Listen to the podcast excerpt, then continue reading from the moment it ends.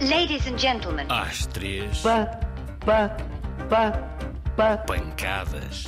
Às três pancadas, um programa sobre Curiosidades do teatro. Viva o teatro! Exagero. Manda calar. Olha a luz. Atenção, o pano vai subir. Olá, como é que te chamas? Olá, eu sou Marisa, trabalho aqui no Teatro Aberto já eh, duas mãos cheias de anos. Já fiz muita coisa cá dentro e agora estreiei-me neste teatro, já fiz noutros sítios, eh, fiz os figurinos de uma ópera. Sou figurinista. Um figurinista. Um figurinista faz figuras. Ajuda os outros a fazer figuras, mas não. Afinal, o que é que faz um figurinista? Ele ajuda a vestir os atores, ajuda na construção das personagens, com o apoio do encenador. O encenador é outra profissão muito importante aqui dentro do teatro, que define o, o percurso do espetáculo.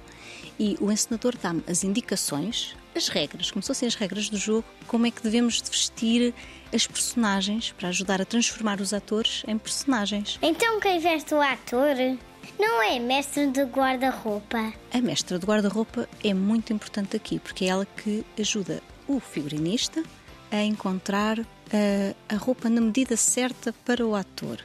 Mas antes de chegarmos a esse, a, esse lugar, a, a figurinista, o figurinista fala com o encenador e encontra qual é qual é o aspecto que aquela personagem vai ter. Se vai vestir saias, se vai vestir calças, se vai ter uma crista, se vai ter o cabelo esticadinho, se vai vestir de preto, se vai vestir eh, dourado.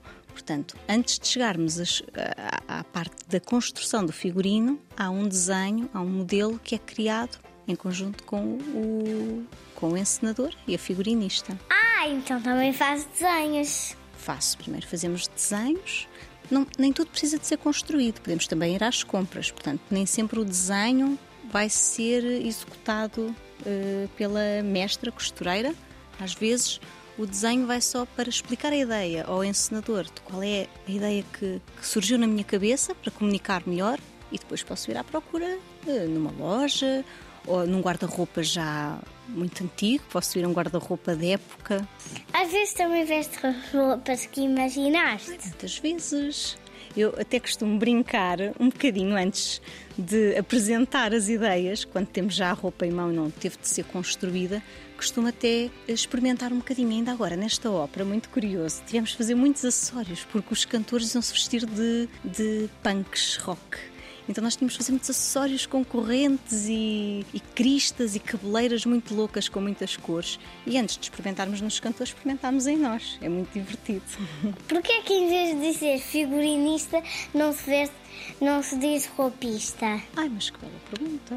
Eu penso porque estamos a criar uma figura, uma personagem. É um figurino também, é o nome da roupa que o ator veste, não é? Ah, eu vou vestir a minha roupa. Eu vou vestir, é como se vou vestir uma segunda pele, vou vestir um figurino, vou criar uma figura. Eu acho que é por aí. Sempre foste figurinista. Eu estudei na- numa escola de teatro e cinema e o curso tinha cenário e figurinos e adereços. Portanto, é muito completo porque ficamos com, eh, com, com, a, com a prática da plasticidade, não é plasticina, plasticidade do espetáculo.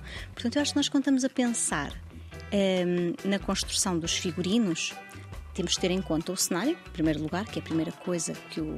É, é, é a primeira, o primeiro aspecto plástico que é, que é pensado, é o espaço que os atores vão ocupar, e depois, em concordância com isso, é que vem o figurino. O que é que gostas mais de fazer? Gosto mais de ser cenógrafa porque sou mais vezes, então sinto-me mais à vontade, mas gosto ainda mais de ser aderecista. Adoro criar objetos de, de cena, objetos mágicos que se transformam, que se.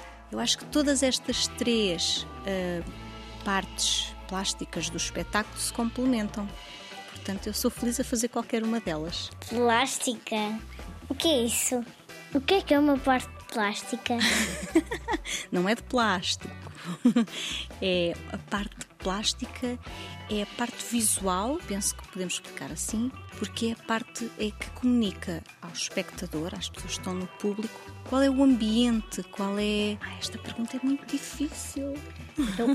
Quando eras pequena gostavas muito de experimentar roupas e costumavas te mascarar. Não, eu era muito tímida, nem fazia teatrinhos para a família. Uh, portanto, gostava muito de desenhar, gostava muito de imaginar, eu acho que gostava muito de, de, vestir as minhas bonecas, mais do que, do que a mim. Por isso é que se calhar não fui para a atriz, porque eu gosto mais de ver nos outros, de fazer para os outros do que, do que participar nas paródias. Mas não, gostava muito de, de experimentar nos outros. Palavrões. Como assim, Laura? Palavrões do teatro. Tipo o quê? Palavras esquisitas. Estou a ver, estou. Coisas que nunca ninguém ouviu. Maquinar. Não percebi. Podemos maquinar um figurino, um objeto, um, um adereço, não é? E assim, um, uma peça de vestuário que nós maquinamos com muita perícia foi um vestido de noiva que uma atriz tinha de vestir e despir em menos de 5 segundos. Estava cheio de velcros e elásticos e ela entrava ali para dentro e aquilo sentava-lhe que nem uma luva. Ninguém acreditava que era a mesma pessoa que antes, 10 segundos antes, tinha estado com outra roupa e que 10 segundos depois ia estar com outra ainda.